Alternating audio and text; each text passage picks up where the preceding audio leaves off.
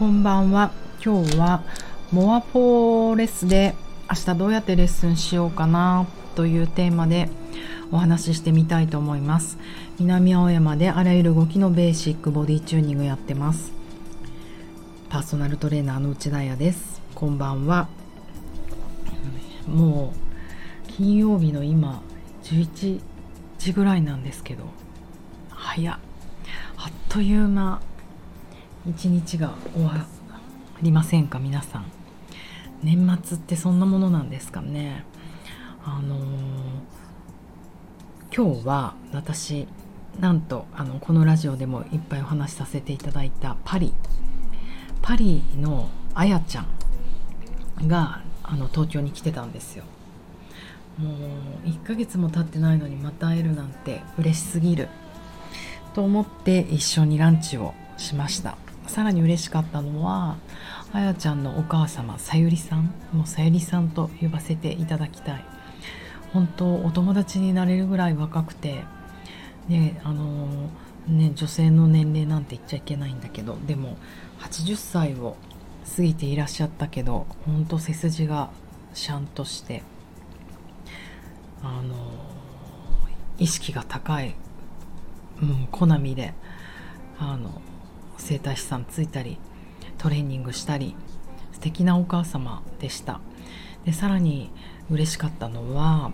えーと、ラジオを聴いてくださってあのもちろんあやちゃんがねすかさず送ってくれてるんですけどパリのあやちゃんがね。えっ、ー、と私のそのパリの話をえっ、ー、とあやちゃんが送ってくれていてさゆりさんに。でさゆりさんがえっ、ー、と私がこのラジオの15本20本ぐらい前に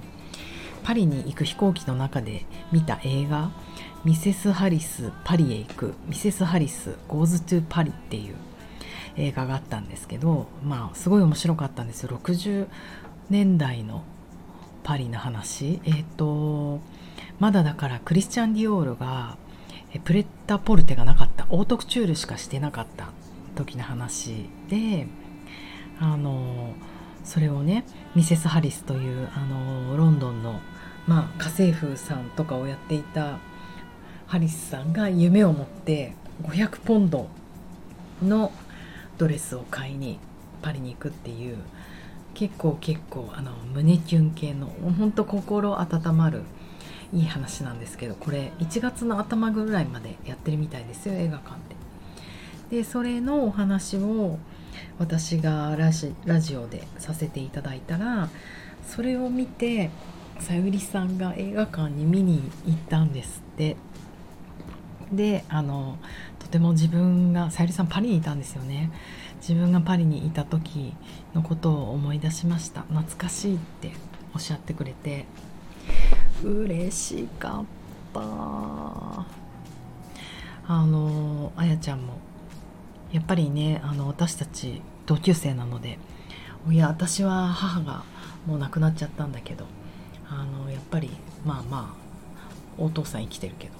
うんあの外にね出るのとかだんだん億劫になってくるじゃないですか。ね歩いたりとかあとまあ人混みの中とかいや私でさえあんな渋谷の交差点を歩くのに勇気を出して息を止めてなんかこう殻に閉じこもりながら呪文かけて歩くのに親とかはね親世代シニア世代は辛いよね。まあまああのそんな中でもやっぱりこう外にね出て刺激を得るっていいことだと思うんですやっぱり揺らさないと。あの全てを感情も自律神経も。だからあの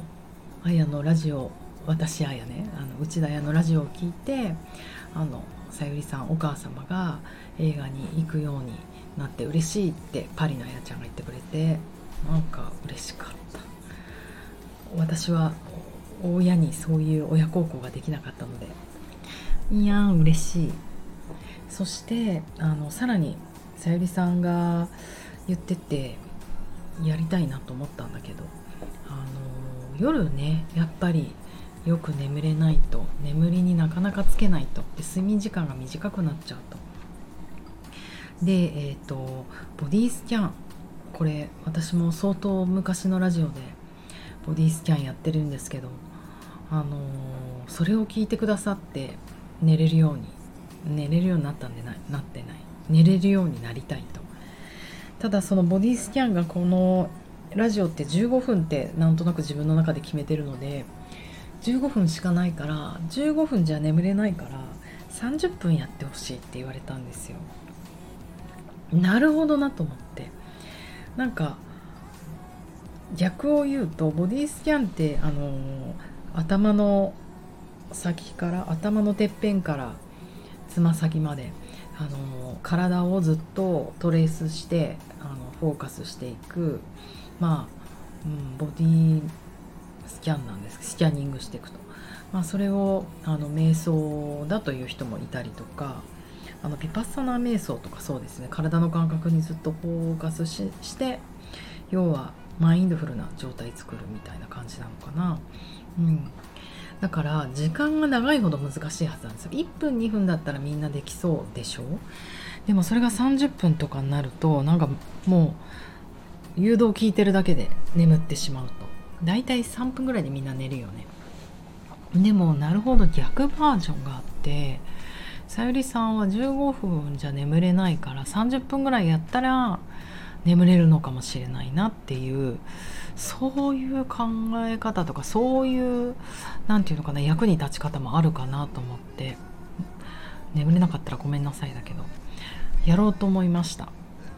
今すぐやるよって感じなんですけどちょっと今あのまだ私も準備ができてないので 心の。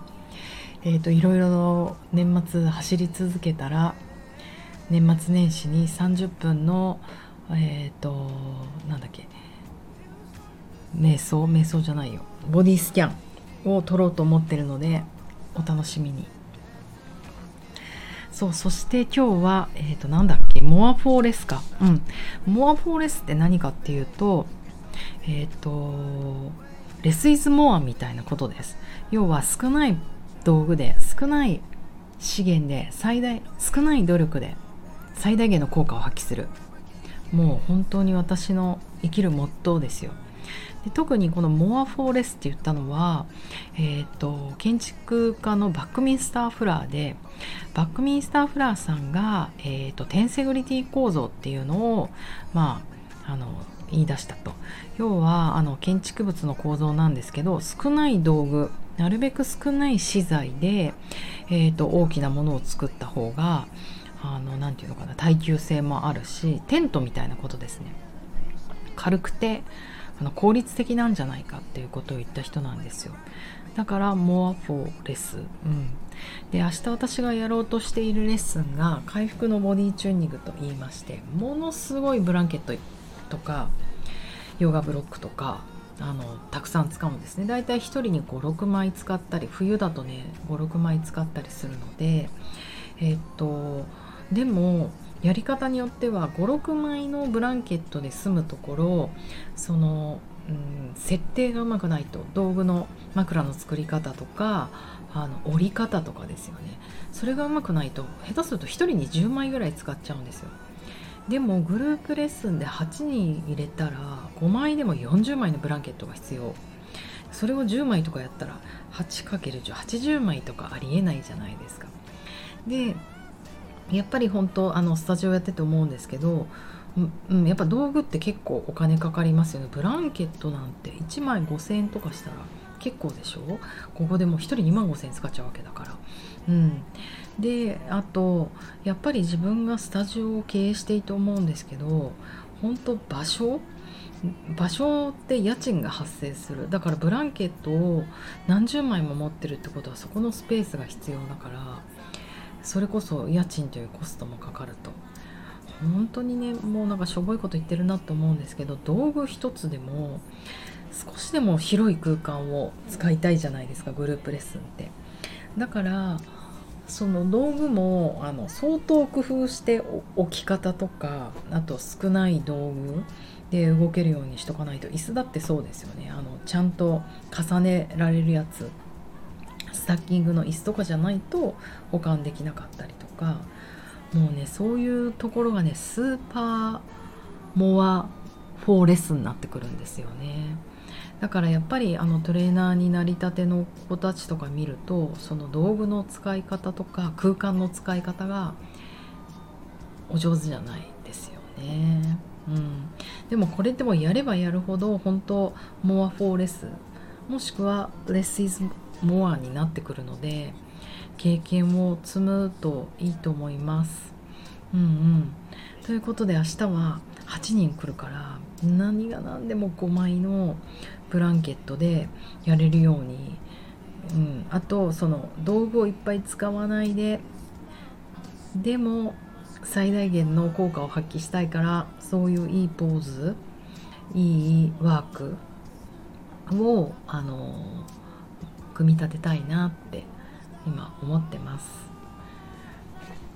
はということでえ皆さんも、えーと、と明日明後日クリスマスなので良い週末をお過ごしください。寝れるといいですね。じゃあおやすみなさい。